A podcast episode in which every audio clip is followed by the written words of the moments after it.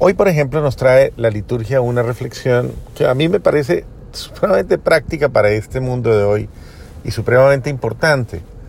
Precisamente el libro del Eclesiastés. Y sé que es un texto que a ustedes les gusta mucho y que lo han escuchado cantidades de veces y que les gusta mucho. Dice así. Eclesiástico 1, 2. Vanidad de vanidades. Y creo que es una expresión muy bonita al poder comprender que así es. Vanidad de vanidades.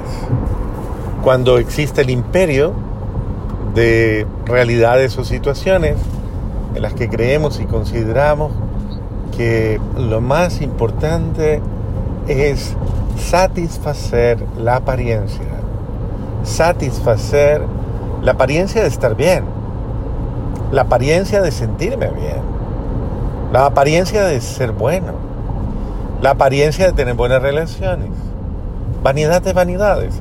Y muchos de nosotros tristemente nos enredamos en estas cosas eh, y, y muchas veces llevando una vida en la que no profundizamos en nada, todo lo hacemos superficial.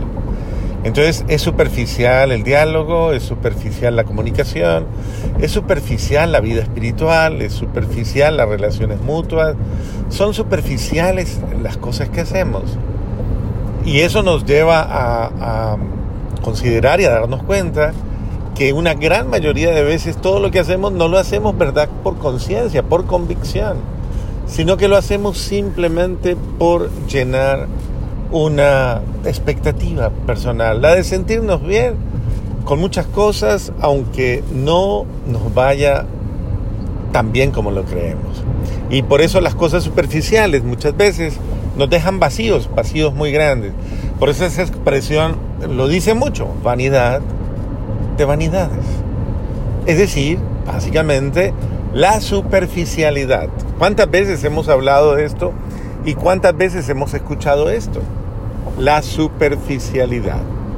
Somos muchas veces muy superficiales. Y en esa superficialidad nos hacemos daño, porque hacemos daño a las relaciones con los hijos, por ejemplo. ¿Cómo puedes tú considerar que es suficiente para ti eh, recibir a tu hijo del colegio o encontrarte con él después del trabajo, decirle, hola campeón, ¿cómo estás? O hola mi amor, ¿cómo te fue? escucharle dos, tres cositas y después suponer que todo está bien. ¿Por qué no entrar un poquito más a fondo?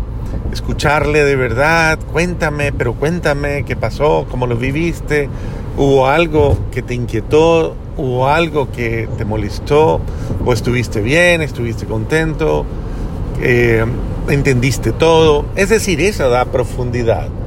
Ese tipo de diálogos. Lo mismo con tu esposa o con tu esposo.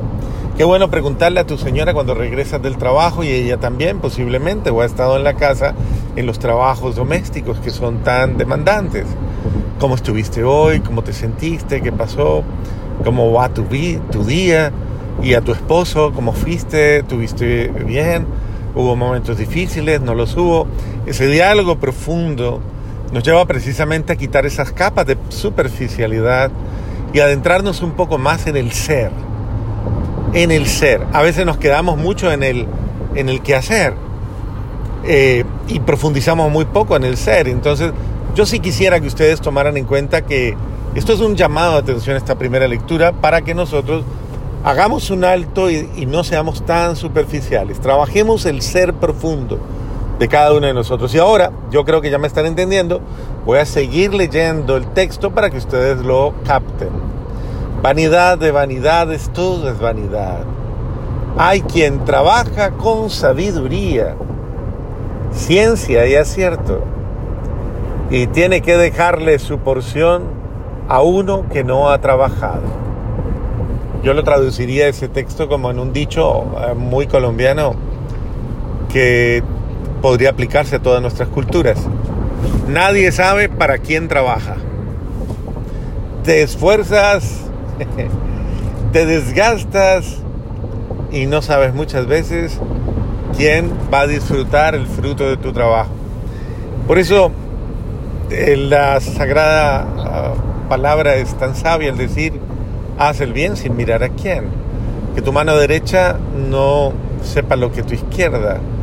Da sin esperar recibir, al menos de las personas a las que les das. Y ese sentido me parece importante porque muchas veces uno tiene demasiadas expectativas. Y pues cuando tú das esperando un reconocimiento al menos o gratitud, muchas veces terminas defraudado. Y eso es lo que trata de explicar la palabra. Haces tantas cosas y muchas veces no sabes ni para quién lo haces. Y continúa el texto, tal vez iluminando nuestra realidad. También esto es vanidad y grave dolencia. Entonces, ¿qué saca el hombre de todos los trabajos y preocupaciones que lo fatigan bajo el sol? De día su tarea es sufrir y penar. De noche no descansa su mente. También esto es vanidad. Observan ustedes entonces esta profunda reflexión que nos trae precisamente este texto de la Eclesiastés. A veces nos esforzamos por mucho y trabajamos en lo esencial poco. Hemos trabajado mucho por mantener el estado de las cosas, eh, mantener una, una, entrada para pagar los biles, mantener eh, una situación para que no se desestabilice nuestra vida. Pero trabajamos poco en lo que cuenta, poco en los que salva, poco en lo que verdaderamente nos lleva a alcanzar en cualquier momento ese amor y perdón de Dios. Entonces eh, nos ubican, o sea, nos están diciendo prácticamente ten cuidado, porque tal vez muchas de las cosas que has hecho, algún día dirás cuánto tiempo perdí, cuánto tiempo he perdido. Y es importante que todos nosotros tomemos conciencia antes de que la vida nos reclame.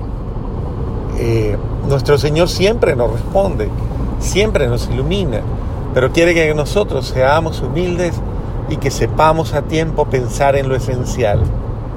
Tal vez estás gastando mucho tiempo en lo que no cuenta y es hora de hacer un alto para invertirle tiempo a lo que sí cuenta, que es lo que te queda a tu familia y también lo que te queda a ti.